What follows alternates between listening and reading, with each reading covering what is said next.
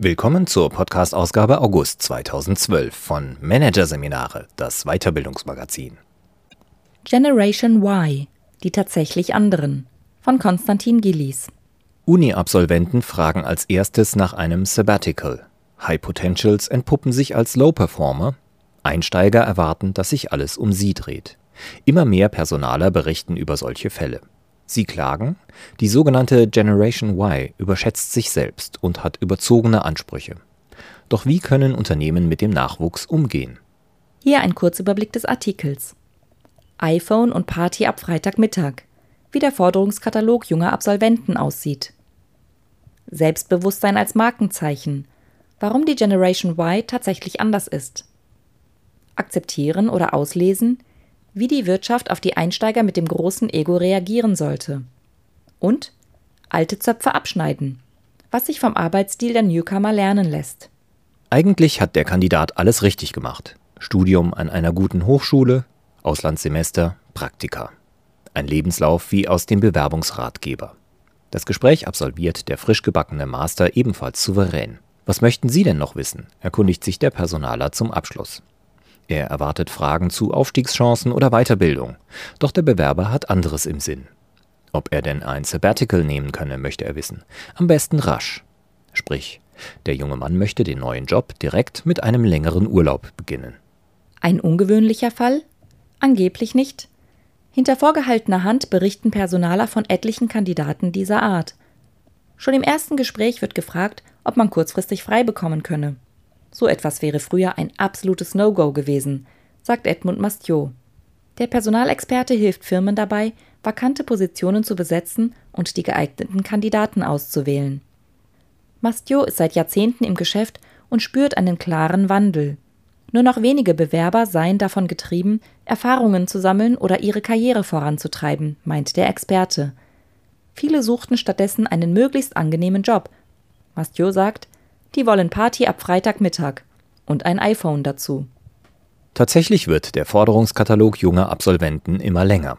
In Deutschland erwarten 54 Prozent der Einsteiger, sich ihre Arbeitszeit überwiegend frei einteilen zu können. In den USA sind es nur 8 Prozent.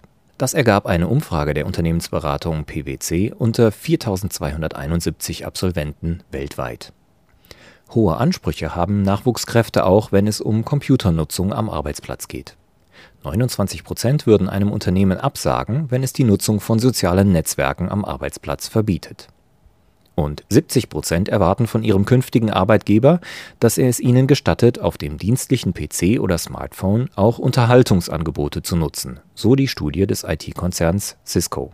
Mit Loyalität belohnt werden Firmen, die diesen langen Forderungskatalog erfüllen, allerdings nicht. Junge Arbeitnehmer sind wechselbereiter denn je. Laut PwC-Umfrage rechnen 25 Prozent der Absolventen damit, sechs oder mehr Arbeitgeber in ihrem Berufsleben zu haben. 2008 waren es noch 10 Prozent. Dass die Ansprüche der Youngster hoch sind, lässt sich also nicht wegdiskutieren. Schwieriger zu beweisen ist der Vorwurf, dass die jungen Einsteiger weniger leisten. Die aktuelle Shell-Studie zumindest attestiert dieser Generation eine rekordverdächtige Leistungsbereitschaft. Dennoch scheint es Defizite zu geben. Kienbaum hat kürzlich Personalchefs gefragt, woran scheitern High Potentials im Job am häufigsten? Die Antwort fiel eindeutig aus. Nicht an mangelnder Fachkompetenz oder zu wenig Wissen, sondern an krasser Selbstüberschätzung. In 94 Prozent der Fälle sei das der Grund für einen beruflichen Fehlschlag, meint der HRler. Als zweitwichtigste Ursache dafür, dass die Jungen scheitern, wurde mangelnde Kritikfähigkeit genannt. Bei den sogenannten High Potentials hapert es an den Soft Skills, folgern die Studienverfasser. Warum führen sich die Nachwuchsmanager trotzdem auf, als habe die Welt auf sie gewartet? Die Antwort ist einfach.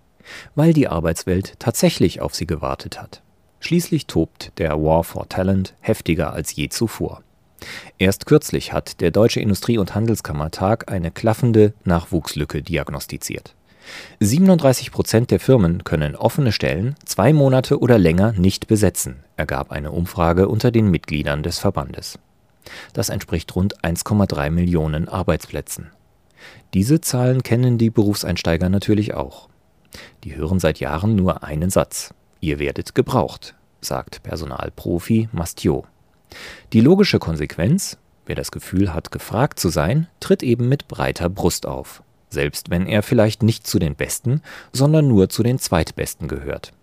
Die Untersuchung von Kienbaum scheint das zu bestätigen. Unternehmen haben Schwierigkeiten, Talente an sich zu binden, die ihre Ansprüche voll und ganz erfüllen und müssen deshalb oft Kompromisse eingehen, heißt es dort. Dass die Jugend von heute den alten HR-Lern so völlig anders erscheint, liegt aber auch daran, dass sie es tatsächlich ist.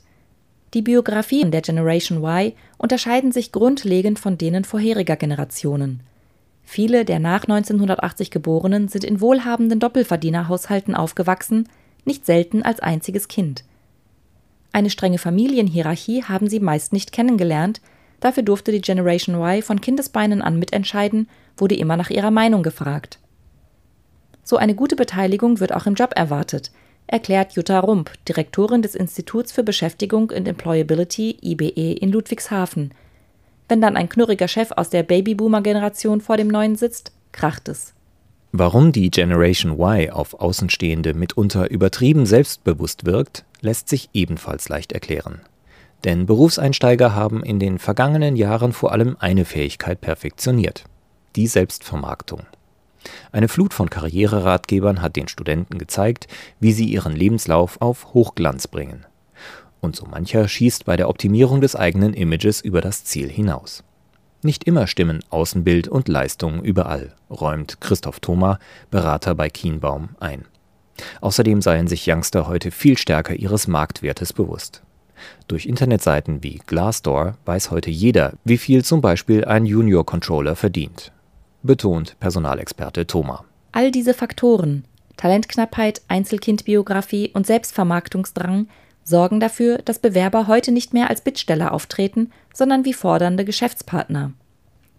Das ist die dunkle Seite der Generation Facebook, witzelt ein älterer Personaler, der nicht namentlich genannt werden will. Die Frage ist, wie sollte die Wirtschaft auf den Vormarsch der Einsteiger mit dem großen Ego reagieren? Muss im Bewerbungsgespräch wirklich auf jede noch so bizarre Forderung eingegangen werden? Kenner des Arbeitsmarktes bleiben realistisch. Unternehmen müssen das akzeptieren, sonst haben sie bald keine Mitarbeiter mehr, meint Rekrutierungsexperte Mastio. Die neue Generation kann nämlich einen weiteren Trumpf ausspielen. Sie ist gut informiert und vernetzt. Angenommen, eine Firma weigert sich, dem Neuling ein Smartphone zu bezahlen, dann würde sich das im Netz sofort verbreiten. Auf Facebook, Twitter oder Arbeitgeberbewertungsplattformen wie Kununu hieße es dann, es gibt nicht mal ein Diensthandy. Damit wäre das teuer aufgebaute Arbeitgeberimage ruckzuck ruiniert. Genau aus diesem Grund ist kaum ein Unternehmen bereit, über den Vormarsch der Bequemen und Hochnäsigen zu sprechen. Bei uns arbeiten die Generationen reibungslos zusammen, lässt zum Beispiel ein großes Versorgungsunternehmen auf Nachfrage verlauten. Wie weit sollten Unternehmen also dem Nachwuchs entgegenkommen? Schließlich kann nicht jedes Unternehmen ein millionenschweres Gesundheitsprogramm auflegen oder die Belegschaft pausenlos mit hippen Smartphones versorgen. Wissenschaftlerin Rump empfiehlt, nicht bei jedem Schmankerl-Wettrüsten mitzumachen. Für die Generation Y ist vor allem wichtig, dass die Arbeit Spaß macht und Sinn ergibt. Das neueste Gadget sei für sie oft weniger entscheidend als eine gute Perspektive. Die allerdings muss schon vom Start weg erkennbar sein. Die Zündschnur dieser Generation ist kurz, warnt Rump. Will sagen, hält der Job nicht, was die Stellenanzeige versprach, sind die Neuen schneller wieder vom Bord als vorherige Generationen. Auch Praktiker warnen vor überzogenem Entgegenkommen. Es gehe nicht darum, im Bewerbungsgespräch das Blaue vom Himmel zu versprechen, sondern die Ansprüche hochzuhalten, meint Siegfried Baumeister, Personalleiter bei Voss Automotive aus Wipperfürth. Bei Zulieferunternehmen sieht man es gerne, wenn zukünftige Mitarbeiter schon während ihres Studiums nebenbei im Betrieb gearbeitet haben. Da, wo es nach Öl und Schweiß riecht, wie der Personalleiter sagt. Aber schreckt so viel Basisarbeit nicht ab? Vielleicht, gibt Baumeister zu, aber es gibt Gottlob noch einige, die genau diese Herausforderung wollen. Sprich, wer auf zu abgehobene Forderungen nicht eingeht, setzt eine positive Auslese in Gang und wird auf lange Sicht belohnt, weil seine Mitarbeiter leistungsfähiger und loyaler sind. Muss der Nachwuchs beim Start ins Berufsleben also nur ordentlich geerdet werden? Es gibt auch Gegenstimmen. Einige Experten glauben nämlich nicht an die These von den hochnäsigen Jungen, die Großes versprechen und Kleines liefern. Sie vermuten, dass viele Vorwürfe nur auf Missverständnissen beruhen. Professorin Rump nennt als Beispiel den Umgang mit Wissen. Ältere Mitarbeiter gestehen nur ungern ein, etwas nicht zu wissen. Die Jungen hätten jedoch kein Problem damit, weil sie wissen, wo sie die Information bekommen können. Auf Ältere wirkt deren weiß ich nicht dann wie ein Affront, so Rump. Solche Konflikte ließen sich nur entschärfen, wenn die Generationen mehr übereinander erführen. Das findet auch Karina Albers. Die in Hamburg und London tätige Beraterin ist darauf spezialisiert, zwischen den Generationen zu vermitteln. Sie erklärt den Babyboomern, wie junge Mitarbeiter ticken und vermittelt im Gegenzug den Angehörigen der Generation Y, welche Erwartungen die traditionelle Arbeitswelt an sie hat. Von Pauschalkritik am Nachwuchs hält Albers nichts. Sie sieht den Handlungsbedarf auf der anderen Seite.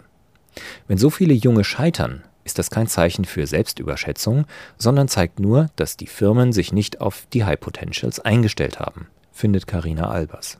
Anstatt über die Misserfolge der Jungen zu klagen, sollten Arbeitgeber besser alte Zöpfe abschneiden und vom Arbeitsstil der Newcomer lernen, findet Albers. Unternehmen könnten sich zum Beispiel von der Idee verabschieden, dass Arbeit ausschließlich im Büro und zu festgelegten Zeiten erledigt werden könne. Dadurch würden nicht nur die High Potentials erfolgreicher, sondern alle Mitarbeiter.